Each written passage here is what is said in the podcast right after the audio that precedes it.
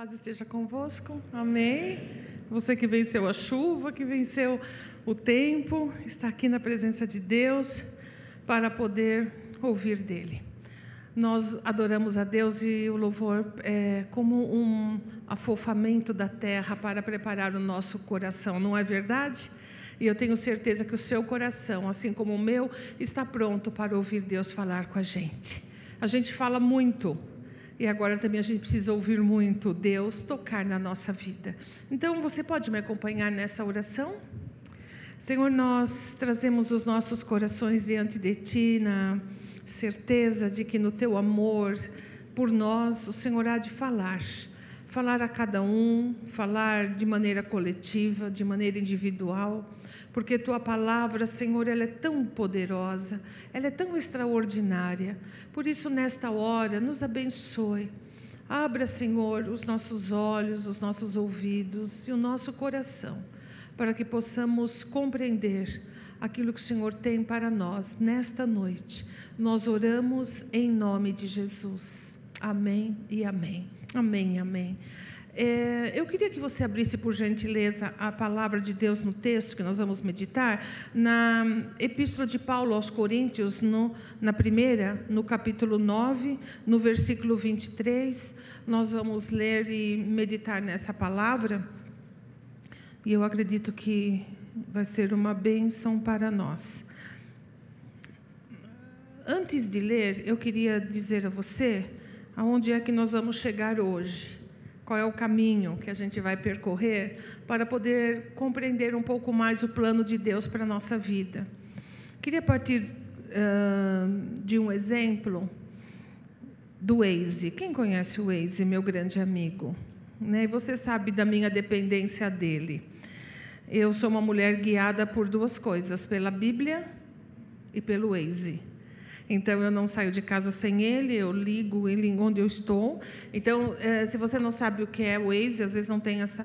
Ele é um aplicativo que você põe no celular, você digita o seu endereço e ele te leva milagrosamente. Então, assim, feliz eu vou, vou para qualquer canto, porque eu sei que quando eu erro ele recalcula a rota e ele me põe no caminho certo.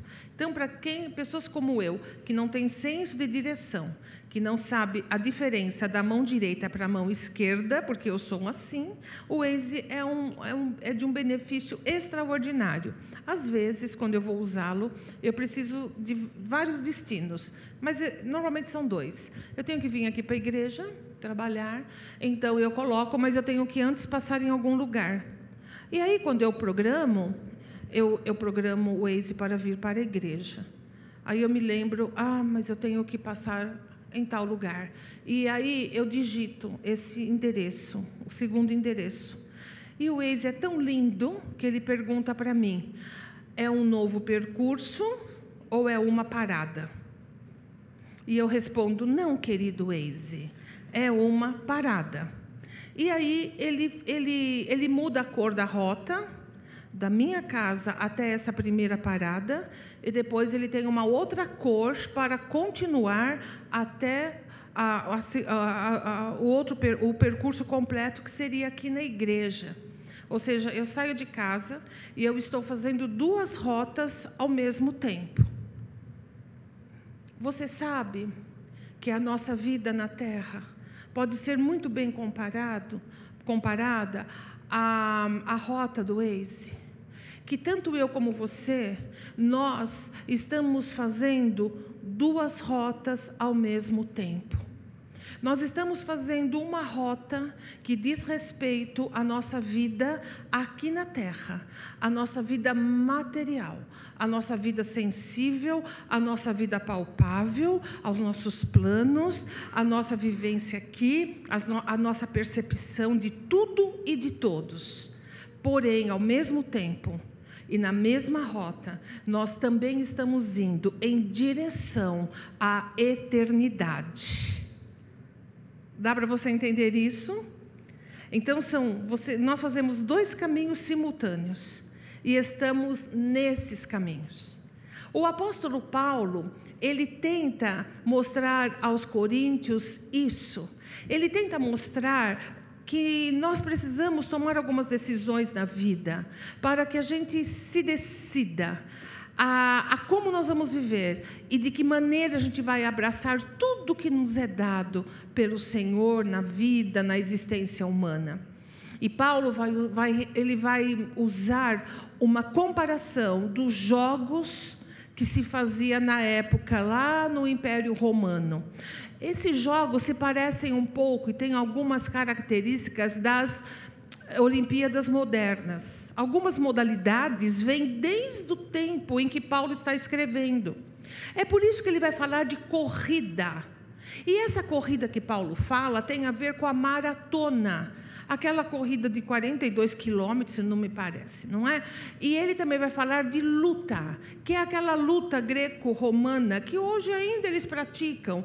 É, não é de boxe, é uma luta no ringue entre duas pessoas que ficam é, tentando um derrubar o outro, enfim, essa coisa, né? Mas vem desde lá. E ele vai usar exatamente isso, para que aquelas pessoas pudessem compreender os princípios espirituais que regem a vida da gente. Então é assim que nós vamos ler esse trecho da Bíblia, com essa introdução. E ele vai dizer isso para os coríntios, depois de dizer assim: olha, eu, eu, eu tento entender as pessoas, eu tento entrar, sabe, no, no mundo em que elas vivem, para poder de alguma maneira transmitir Cristo para elas ele dá essa explicação aos coríntios, e agora a gente vai entrar no versículo 23, que ele justifica por que ele age assim. Vamos lá, você está comigo nisso? Vamos lá.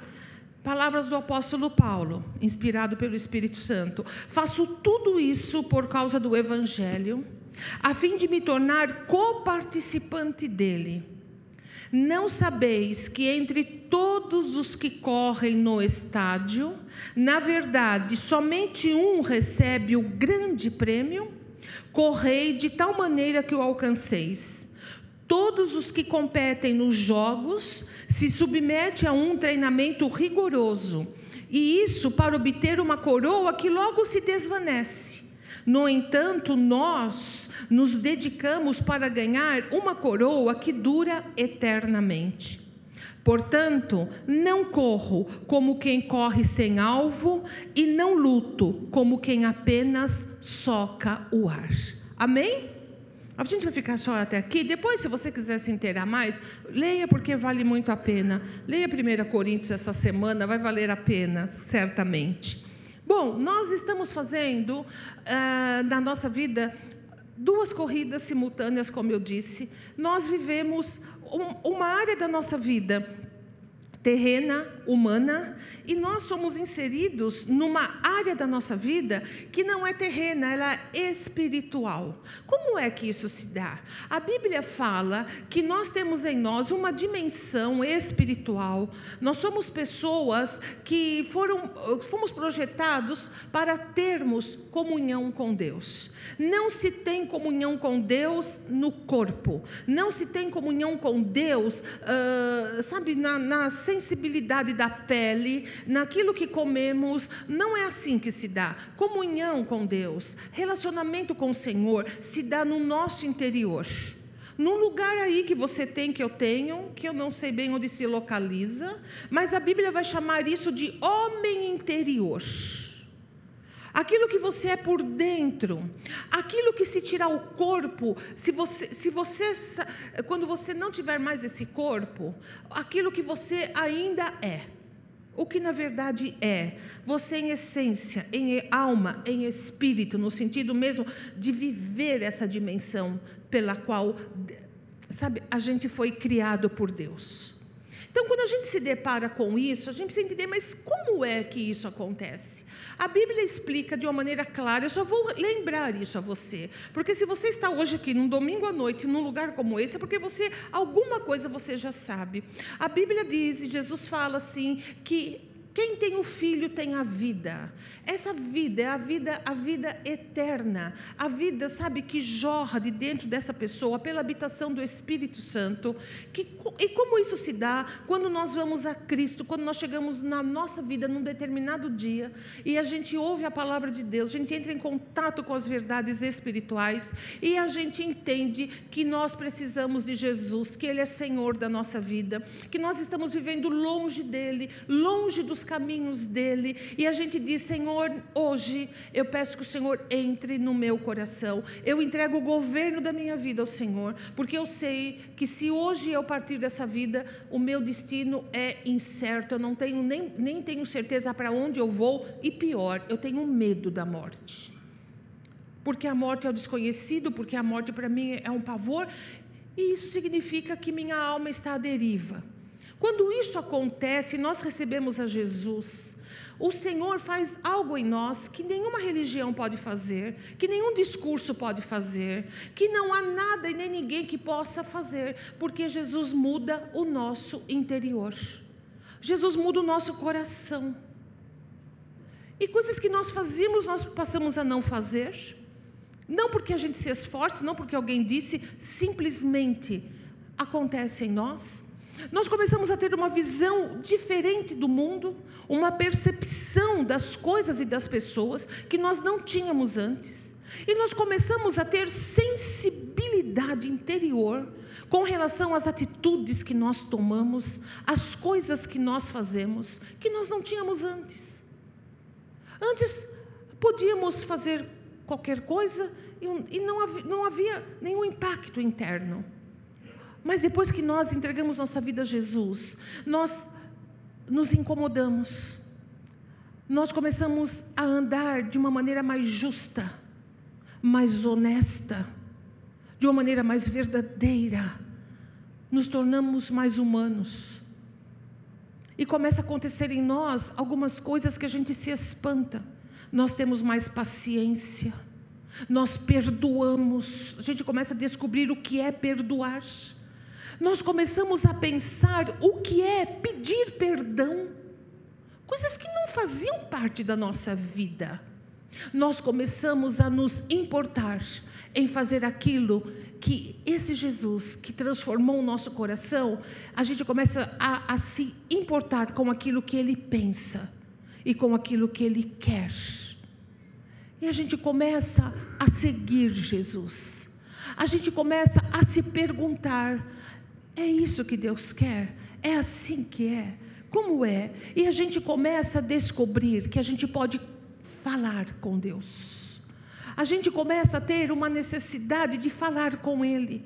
Ele começa a fazer parte do nosso dia. A gente acorda, o primeiro pensamento é Ele. A gente vai dormir, o, primeiro, o último pensamento é sobre Ele.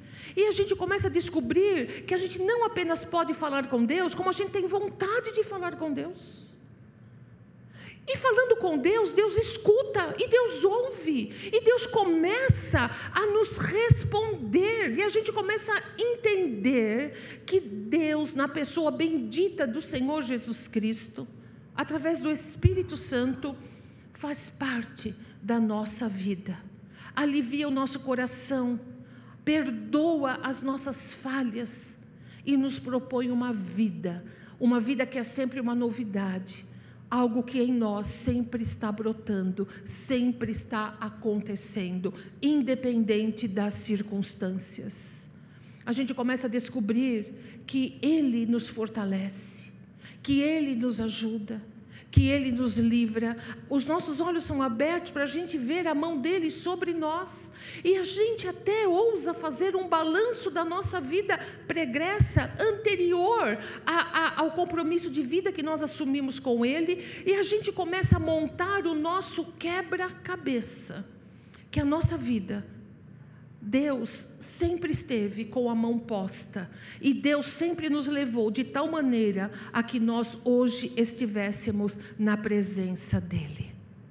Talvez você que me ouve se enquadre em algum lugar nessa minha fala e talvez hoje para você o quebra-cabeça vai fazer todo sentido. Estar aqui significa que Deus está acrescentando a sua vida aquilo que ele já tem programado a fazer. É mais um culto, é mais um domingo em que ele está aprimorando aquilo que ele já começou a fazer na sua vida. Eu ouso dizer, desde o dia em que você nasceu. Viver com Jesus é isso. Mais do que isso é religião. Fora disso, é julgo humano. Fora disso, é discurso vazio.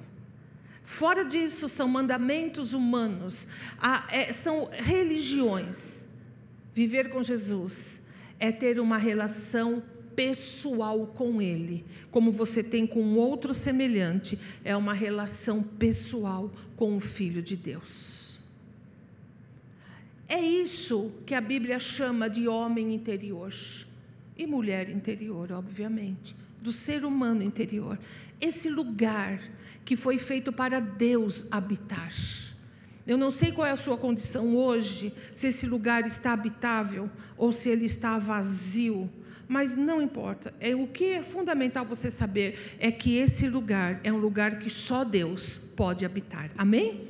Só Deus pode habitar. Não pode haver concorrência. Assim é.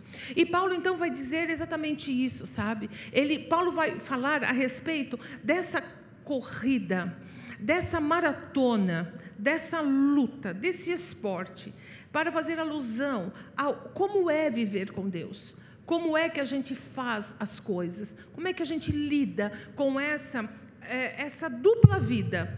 Nós somos homens, humanos, mas por outro lado também nós somos seres espirituais.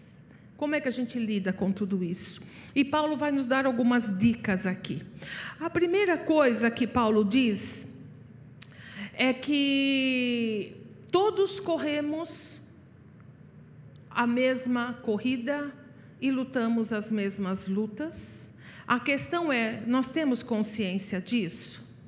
Em que esfera você vive? Você, você faz sentido para você entender que sua vida, ela não se resume só a essa vida material, física que você tem. Faz sentido que você é um ser humano, que dentro de você existem dimensões aí que também fazem parte da sua vida. Isso é importante. Sendo isso, qual é a corrida que você acha mais importante?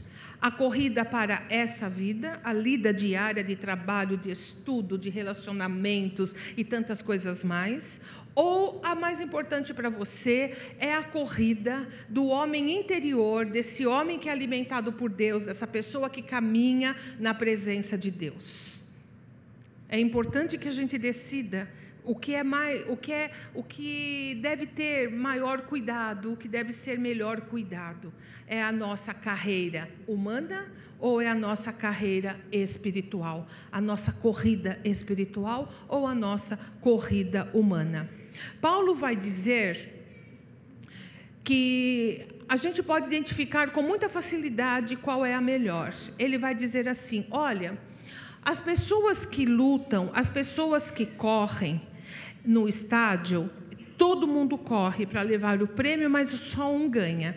Ele diz assim: por favor, é, vocês corram para vencerem, para obter o prêmio a coroa, alcançar a coroa, alcançar o prêmio. Ele diz assim, sabe por quê? Porque os atletas, eles se esmeram e eles correm para ganhar uma coroa, e aí entra, por que que, por que, que é mais importante a nossa corrida espiritual? Porque a coroa que os atletas ganham é uma coroa que desvanece, Paulo diz. Acaba com o tempo. E naquele tempo eles colocavam, não uma coroa, mas aquelas, aquela, aquela coroa de louro. Louro, esse louro que a gente tempera comida, inclusive, né? Então era simbólico. Olha, você ganhou, que legal, está aqui a sua coroa. O cara punha lá no quarto dele, sei lá onde, daqui a pouco estava seco, ficava lá, mas perdia a serventia. Sabe o que isso nos leva a pensar? Que todas as nossas conquistas desta vida, elas são temporárias, elas são efêmeras e elas vão terminar. Pense comigo. Todos os seus sonhos, suas realizações, tudo o que você é como pessoa, se você deixar esta vida, tudo isso vai embora com você. Não fica. O que vai ficar é a lembrança que você deixa nas pessoas. Ai, porque tinha um sorriso tão lindo. Ai, porque era uma pessoa tão boa. Ai, porque isso, porque aquilo. Mas é lembrança, porque terminou. Você deixando esta vida, você leva consigo tudo o que você foi, tudo o que você fez. Acabou. Nada dura para sempre. Passou. O seu esforço, o seu trabalho, sua carreira profissional, acadêmica, a família, o, tudo, tudo, tudo que você fez, tudo termina. Tudo vai embora. Ah, mas eu deixo herança. Eu deixo coisas para as pessoas que eu amo. Não é? Que bom. Ai, deixa dinheiro, deixa casa, deixa bens, deixa uma coisa, deixa outra. Mas isso também vai terminar. Nada dura, nada fica para sempre. Então Paulo está dizendo: olha, essa coroa, ela é uma coroa que desvanece. Mas ele fala que se a gente se dedicar para ganhar, a, a, coroa que a gente vai ganhar, se nós perseverarmos na nossa vida espiritual, é uma coroa que dura eternamente. Vai durar para sempre. Não vai, não vai esvanecer, não vai deixar de existir quando você deixar de viver aqui vai te acompanhar e vai e vai, e essa coroa será sua para toda a eternidade. Pensar sobre isso nos leva para uma, um, um outro passo. Se nós realmente sabemos que essa essa corrida espiritual, segundo a Bíblia, ela é mais importante do que a carreira física humana nós temos que encontrar o um embasamento para isso. E eu queria lembrar você das palavras de Jesus, quando ele diz assim: busquem em primeiro lugar o reino de Deus e a sua justiça. Então, se você quer saber como é que Jesus vê a nossa vida aqui, ele diz assim: olha, busque em primeiro lugar o meu reino e a minha justiça. E ele fala: e essas outras coisas? e é textual isso, essas coisas, e Jesus estava falando com eles a respeito de vestes e a respeito de comida, da existência humana, da vivência, sobrevivência, do estar aqui. Se vocês buscarem o reino de Deus em primeiro lugar, Jesus diz, essas outras coisas vos serão acrescentadas. Então eu quero dizer para você com toda segurança, a vida espiritual sustenta a vida material física e não ao contrário. E não ao contrário. Nunca, nunca a vida humana vai trans, transportar para a vida espiritual alguma virtude, algum poder, porque não tem. Porque não emana não vem da, da fonte que é Deus, mas a vida espiritual. Essa mantém a vida material porque emana de Deus. Amém? Enche, transborda e alcança a vida material. E também a nossa carreira espiritual determina o futuro da nossa alma. É essa carreira. Não é a carreira material, não são as horas trabalhadas, não é o empenho para se viver, para se conquistar, não é isso que vai determinar o futuro da nossa alma, mas é a nossa carreira espiritual, porque através dela é que nós vamos né, para o caminho que o Senhor tem preparado para nós. Paulo diz, e eu queria que você acompanhasse comigo, que a gente precisa é, ter alguns conceitos muito bem colocados na nossa vida. A primeira coisa, nós temos que ter noção aonde nós fomos colocados quando nós passamos a existir. Nós fomos colocados aqui na vida, na terra, para poder viver a misericórdia, a bondade e o favor de Deus na nossa vida. Ninguém veio para cá para viver de maneira completamente apartada de Deus. Isso nunca foi o plano de Deus. Quando a gente sabe disso, nós, e a Bíblia, segundo Paulo, vai dizer que nós fomos colocados numa corrida.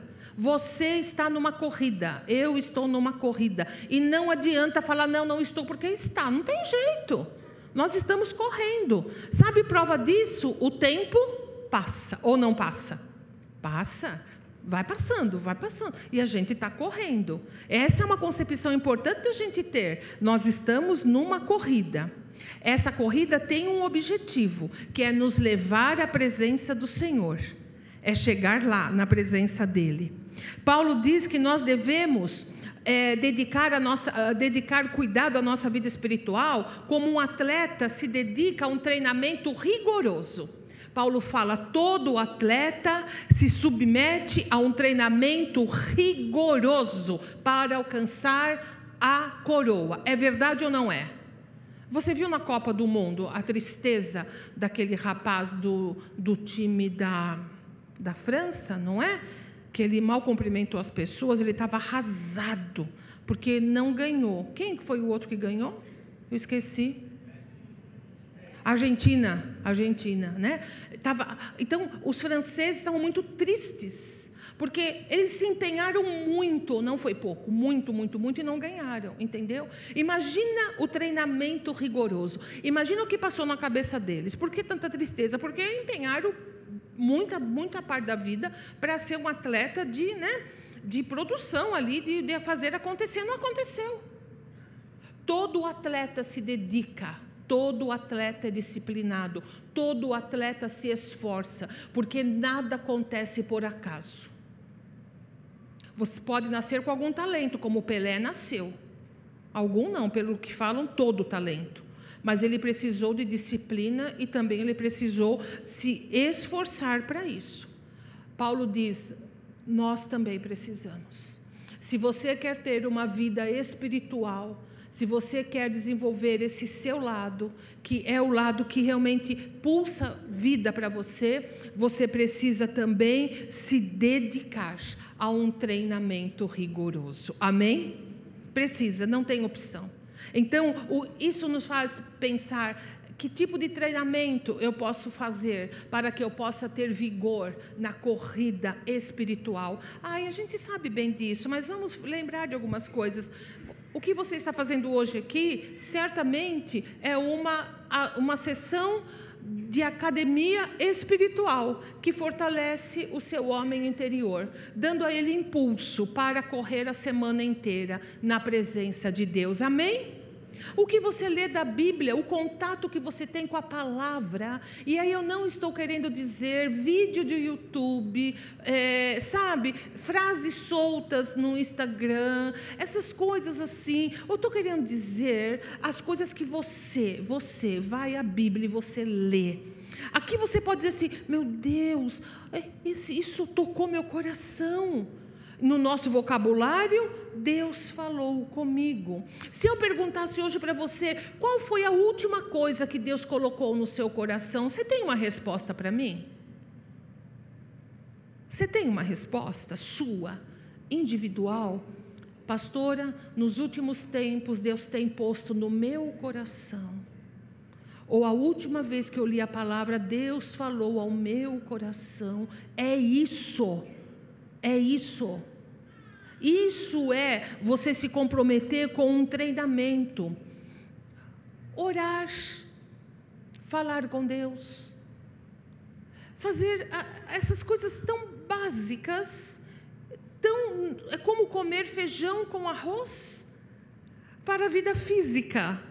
É assim que a gente também faz a oração, a palavra, o jejum, a comunhão dos santos, falando entre nós com salmos, hinos e cânticos espirituais, dividindo as verdades de Deus entre nós. Tudo isso faz com que a gente possa estar firme, fortalecidos e nos manter na nossa corrida.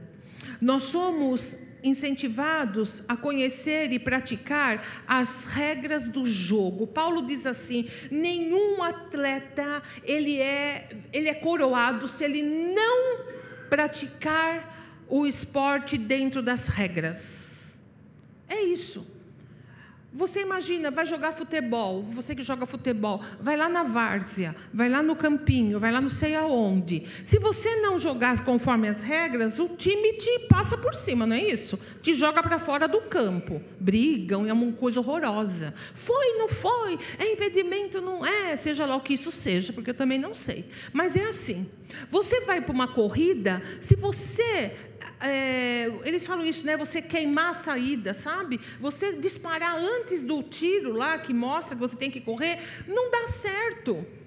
nós precisamos entender que na vida espiritual, Paulo diz, é assim também. Nós precisamos praticar as regras do jogo. Primeira coisa, saber em que direção correr. Você sabe em que direção correr? Da sua corrida espiritual você está indo?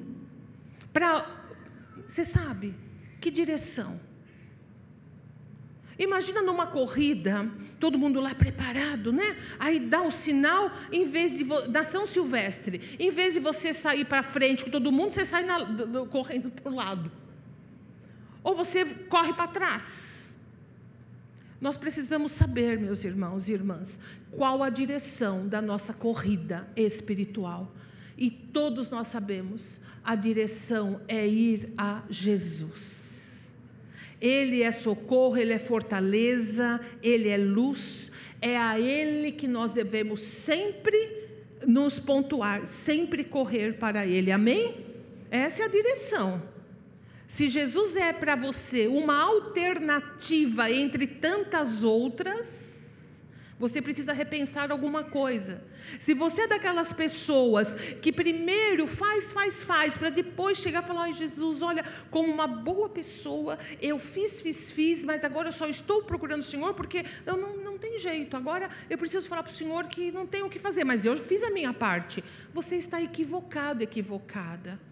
Vá a Jesus em primeiro lugar, corra na direção certa, diga para Ele, no muito e no pouco, Senhor, me oriente e me ajuda, amém? Eu dependo de Ti para tudo na minha vida, porque é assim que Ele, que, que ele age em nós, Ele não, não, Ele não seleciona onde Ele vai pôr a mão sobre nós, a mão dele está sobre a nossa vida. Saiba aonde é a linha de chegada. Você tem a direção? Agora saiba onde é a linha da chegada. A palavra diz que nós estamos correndo para ao encontro do Senhor. A, a, igreja, nós estamos sendo preparados para nos encontrar com o Senhor nos ares, se estivermos vivos quando Ele voltar. Nós estamos aqui para nos preparar para o arrebatamento da igreja que a Bíblia diz que vai acontecer. Ora, nós não sabemos se vai ser nessa geração, nesse presente tempo. Mas se não for, certamente, uma hora, dia menos dia, nós encerraremos a nossa estada aqui. E nós temos que saber que a linha de chegada para nós não é o nosso ofício fúnebre. Isso é parte da história que vai ficar aqui, mas nós continuamos. E todos continuam. A questão é aonde é que essa linha de chegada está. Se você ama Deus, se você quer, quer viver com o Senhor, a linha de chegada é nos encontrar com o Senhor nos céus, por arrebatamento ou pela nossa partida daqui. É por isso que estamos aqui. Você tem que saber a sua linha de chegada. Você precisa saber que isso vai te levar para algum lugar. E você precisa saber o que você faz e por que você faz. Por que você corre? E por que você corre na direção do Senhor? Por que você está aqui nesta noite? Você está aqui porque se você não vier, sua mulher vai ficar a semana inteira de cara feia? Você está aqui porque se, vo, se você não está aqui, aí você, ai, como é que eu vou falar para o meu filho ou filha aí? Porque se eu não vou, como é que eles, né? Então eu tenho que estar tá aqui? Você está aqui porque tem alguém que você tem interesse, então é um lugar legal? Você está aqui por quê? Você precisa saber disso. A gente não precisa, mas você precisa. Por que é que você está aqui? Pedro disse assim: Senhor, para onde a gente vai? Só o Senhor tem palavras de vida eterna. Por que, que, por que, que você, eu, por que estamos na presença dEle? Qual é o motivo que nos prende a Jesus? Nós sabemos que nós estamos amarrados em Cristo por cordas de amor dele. Mas e nós? A gente precisa saber disso, gente. Os dias não são bons. Os desafios estão aí. E a gente precisa ter um lastro. Entende por que, que a vida espiritual ela é mais importante do que a vida humana e material? Porque a vida humana é nós. Bom, há um prêmio, a Bíblia diz. E tem vários versículos que eu não vou falar todos aqui, depois você procura. Apocalipse 3:11 diz que nós vamos receber a coroa. Olha, se Deus falou, está falado. Não importa a coroa. Tem aquela história, ai, porque quando eu era nova convertida, falava assim, as pessoas falavam assim: ai, na sua coroa vai ter pouquinhas pedrinhas. Ai, na sua coroa vai ter muita pedra. Eu não quero saber se vai ter pouco, eu quero a coroa. Amém, Jesus? Eu quero a minha coroa. Se ela vai ter pedra ou não vai ter pedra, é, é secundário. Eu quero uma coroa na minha cabeça, porque essa coroa significa vida eterna para mim, na presença de Deus e para você também. Amém? Então, coroa. Aí, Tiago 1,12 vai dizer: coroa da vida. A coroa tem nome, ela tem significado. É a coroa da vida. Tó, aqui, é sua vida eterna na presença de Deus. Que eu não posso explicar mais, que também não sei como é. Mas deve ser algo maravilhoso, porque se viver com Jesus é bom aqui, que dirá na presença dele para todos sempre sem limite, sem pecado, sem embaraço, sem nada. Imagina o que deve ser isso. Não é? Quando a gente sente a presença dele, a gente chora, a gente se emociona, a gente se arrepia, a gente, ai meu Deus, que coisa maravilhosa, como Jesus é lindo. Imagina contemplá-lo face a face. Imagina ouvir assim: Vinde benditos do meu Pai. Ai, é, deve ser algo extraordinário. Então, coroa da vida. Aí Pedro vai dizer assim, em 1 Pedro 5,4: coroa da glória. Gente, não é de glória, é da, da glória. A coroa da glória. E eu acredito que essa glória é a glória de Deus. Sabe como que é? Vai pôr na nossa cabeça e vai dizer: Olha, você correu, você ficou firme, os 42 quilômetros você fez na regra certa, você chegou aqui está aqui a coroa da glória. E depois, Jesus vai lembrar a igreja e vai dizer assim: guarda o que você tem. Para quê? Para que ninguém tome a sua coroa. Olha, gente, eu quero dizer uma coisa: pode pegar marido meu, pode pegar filho meu, pode pegar tudo que sou, tudo que eu tenho, mas a coroa que Jesus me deu, não. Não. Se tem coisas que são inegociáveis, é isso. Roubar a coroa, jamais. Amém? Jamais. E não é por medo, não é. Não, não vou abrir mão. Não vou abrir mão de uma vida que Jesus me promete, que eu nem, como eu disse, deve ser muito mais do que eu posso pensar ou imaginar. E também eu acredito que você pensa como eu. Eu quero que você se lembre de uma coisa nesta noite. Jesus diz assim: quem quiser ganhar a sua vida, é isso. Quem quiser ganhar a vida tem que perder. O que Jesus está querendo dizer com isso? Que ele vai tirar de nós as coisas? Não. Ele está querendo dizer assim: que Ele precisa ser o Senhor da nossa vida. Que você tenha um dono você entende isso? A Bíblia fala que nós somos propriedades do Senhor. Quando você entrega sua vida a Jesus, você passa a ter literalmente um dono, a quem você precisa perguntar se pode ou se não pode. Você tem um dono que mostra para você um caminho para a sua vida, para aquilo que ele tem para você de melhor. Você tem um dono que se importa com você, que cuida de você e vê o seu bem-estar acima de tudo. É isso. É fundamental que a gente entenda isso. Perder a vida é entregar a vida nas mãos do Senhor e, e se permitir ser dirigido por Ele. Quem quiser ganhar a vida tem que perdê-la primeiro. E segunda coisa, considere que tudo é permitido, mas nem tudo convém que você faça. Porque se você está numa carreira espiritual, você precisa entender que em Cristo Jesus há liberdade. E você, por, por provisão de Deus, está numa igreja, numa comunidade de fé, em que aqui a sua vontade, a sua individualidade é respeitada. Você entende isso? Nós, como igreja, não interferimos numa medida excessiva de tutelar a sua vida, de dizer para você o que pode e o que não pode, o que é certo o que é errado. Porque nós cremos de todo o nosso coração que você tem o Espírito Santo de Deus. E você tendo o Espírito, o Espírito dá direção à sua vida. E nós nos curvamos e respeitamos isso. Obviamente que há momentos em que nós percebemos que você precisa de uma ajuda, que você precisa e a gente vai a você. Outros momentos você vem a nós, na, como igreja, e você vem buscar ajuda, você vem buscar apoio, você vem buscar um auxílio numa situação de emergência. Mas não é uma igreja que tutela os seus membros. Mas isso não significa que tudo aquilo que nós fazemos não tenha implicações na nossa vida comunitária. Você entende o que eu estou querendo dizer?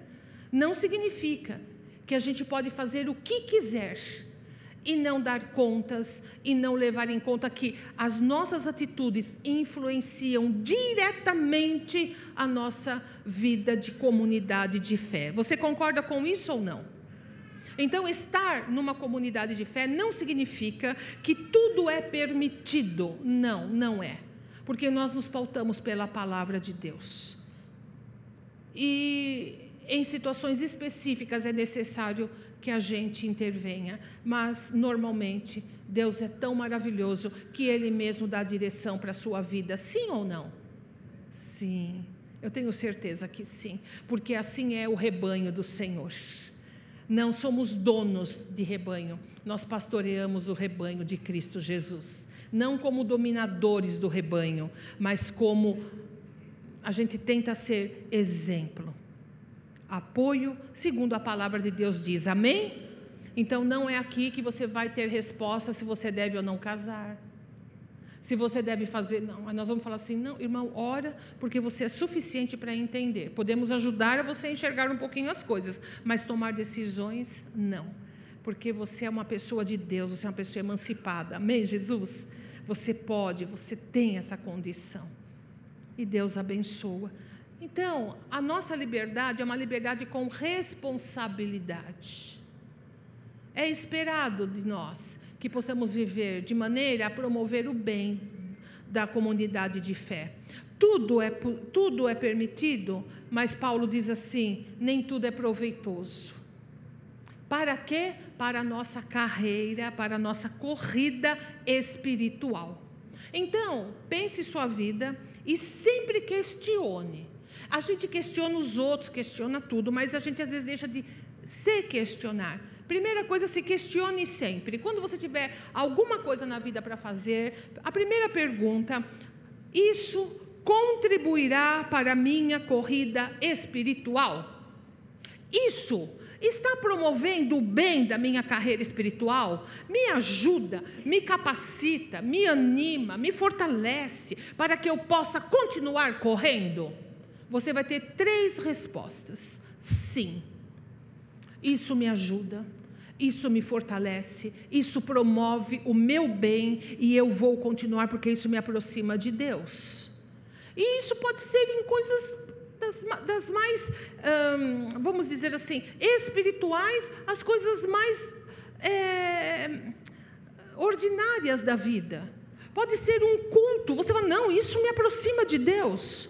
Um estudo bíblico, uma, uma atividade dentro da igreja que te, que te capacita. Não, isso me aproxima de Deus. Mas pode ser uma tarde num parque.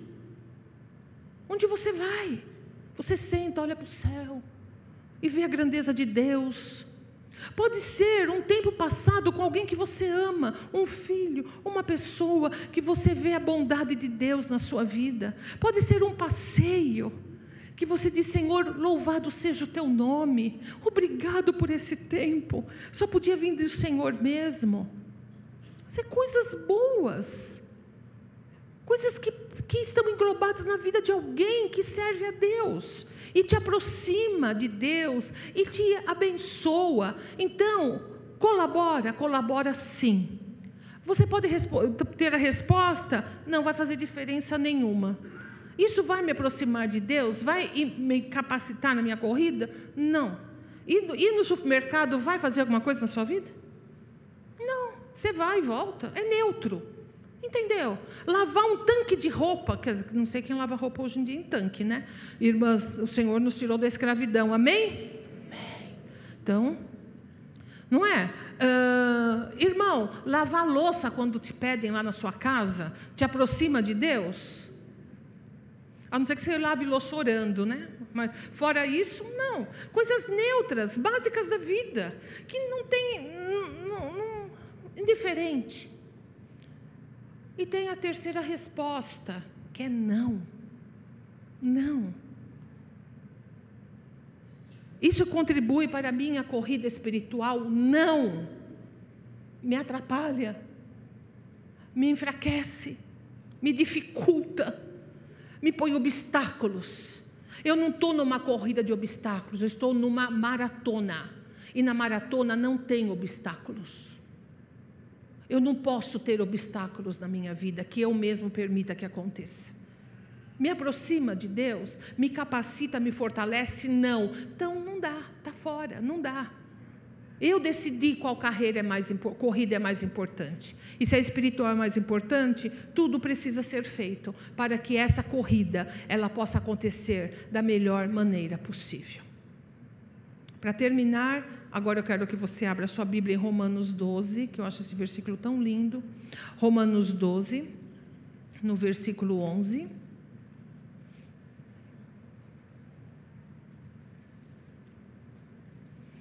Se está no aplicativo ou está na Bíblia.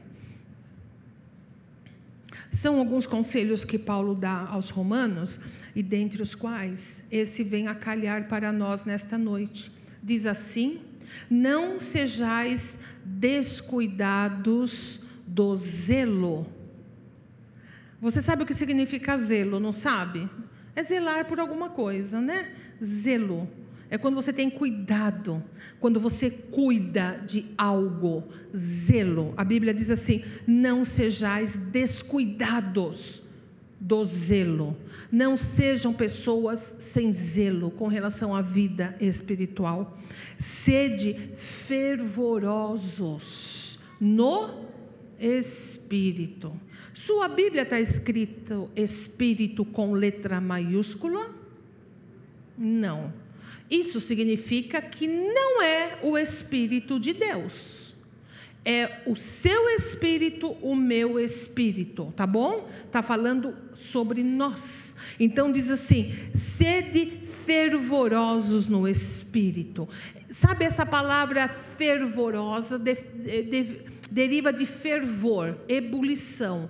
Você pode imaginar uma panela de água fervendo na boca do seu fogão? Que ela começa a borbulhar e expelir vapor, a movimento, a calor.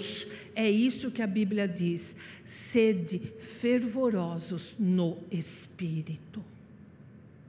Seja uma pessoa como alguns que eu conheço, que servem a Jesus há muitas décadas, mas parece que se converteram na semana passada.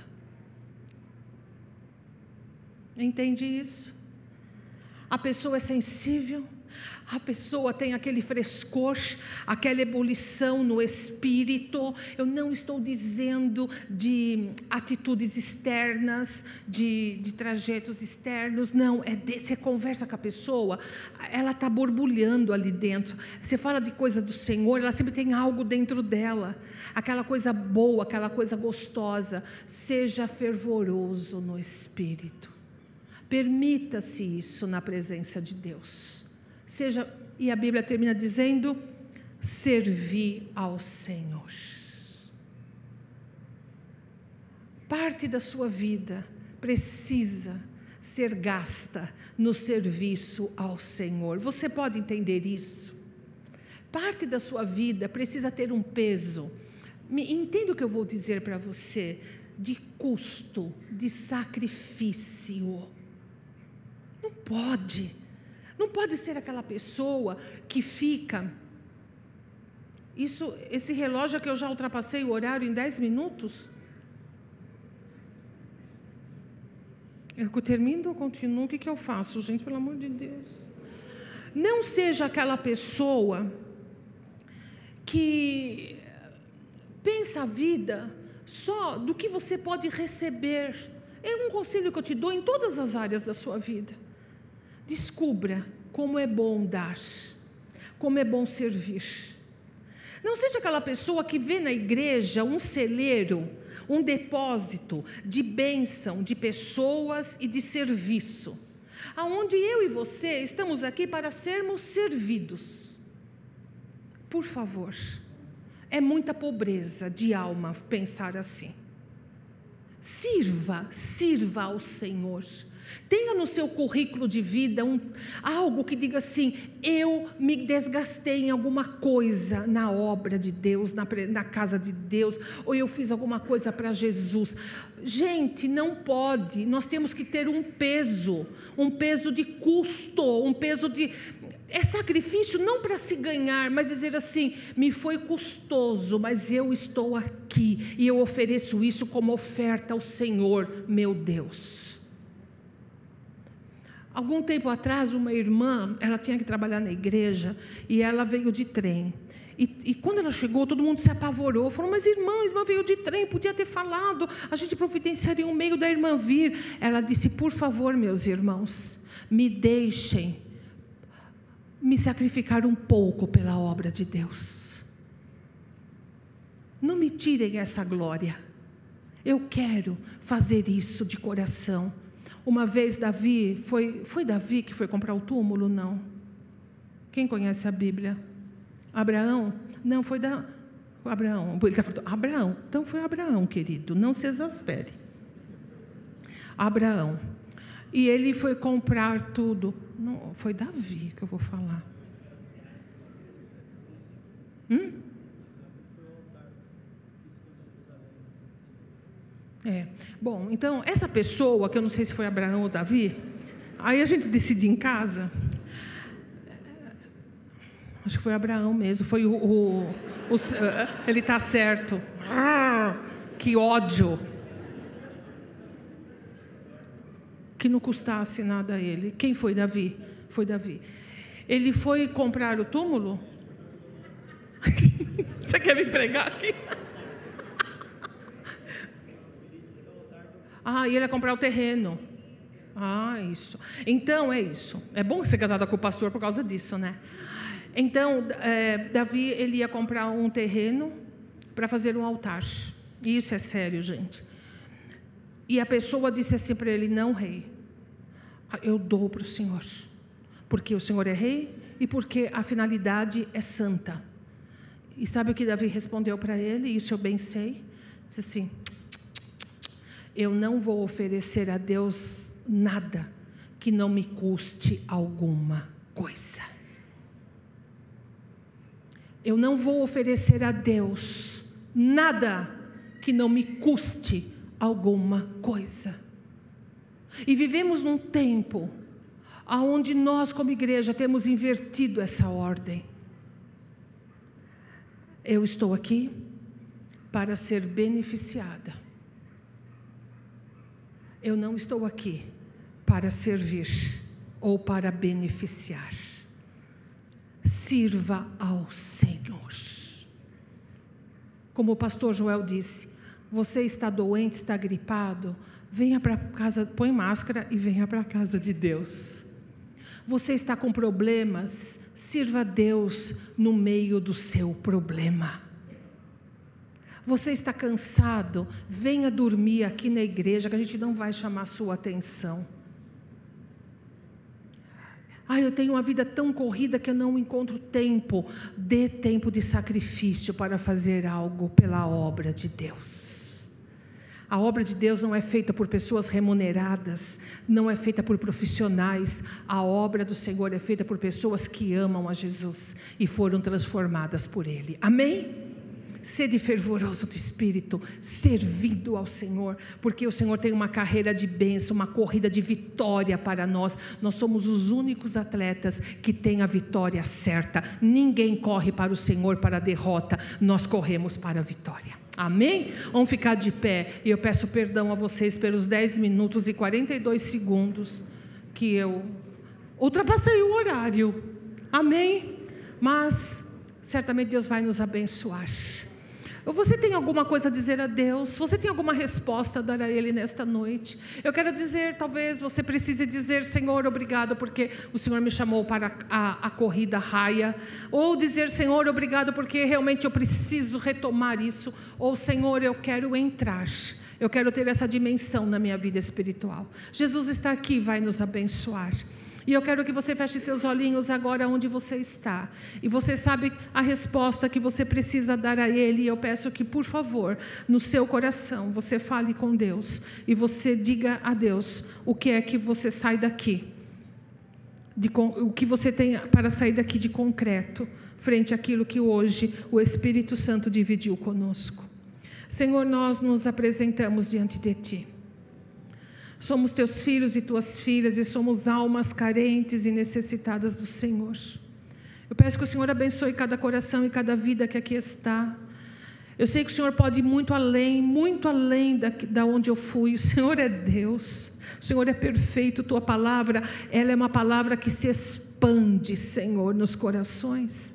Que em nome de Jesus Cristo, cada um de nós tenha recebido nesta noite a porção certa, a porção que revigora, a porção que enquadra, a, a porção que restabelece todas as coisas em nós.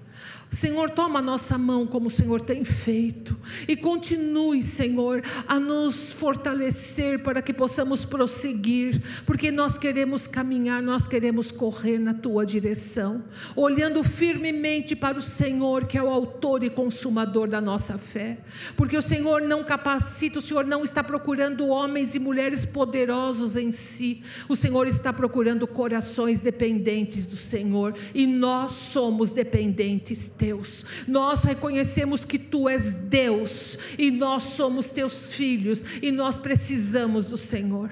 Se houver algum coração aqui, Senhor, dividido, que nesta noite seja uma noite decisiva de tomada de decisões. Se houver alguém que nesta hora está se colocando diante do Senhor para entrar nesta raia espiritual, para correr esta carreira que o Senhor propõe, que essa pessoa seja poderosamente abençoada nesta noite e todos os obstáculos, todas as dificuldades, todos os impedimentos que o inimigo até aqui colocou, que em nome de Jesus Cristo sejam Seja tudo repreendido pela autoridade do nome do Senhor que está na igreja de Cristo Jesus. Senhor, nós te agradecemos e nós te louvamos de todo o nosso coração, porque para nós há uma vitória certa, uma vitória conquistada na cruz do Calvário por ti. Obrigado, Senhor, em nome de Jesus Cristo. Amém e amém. Amém.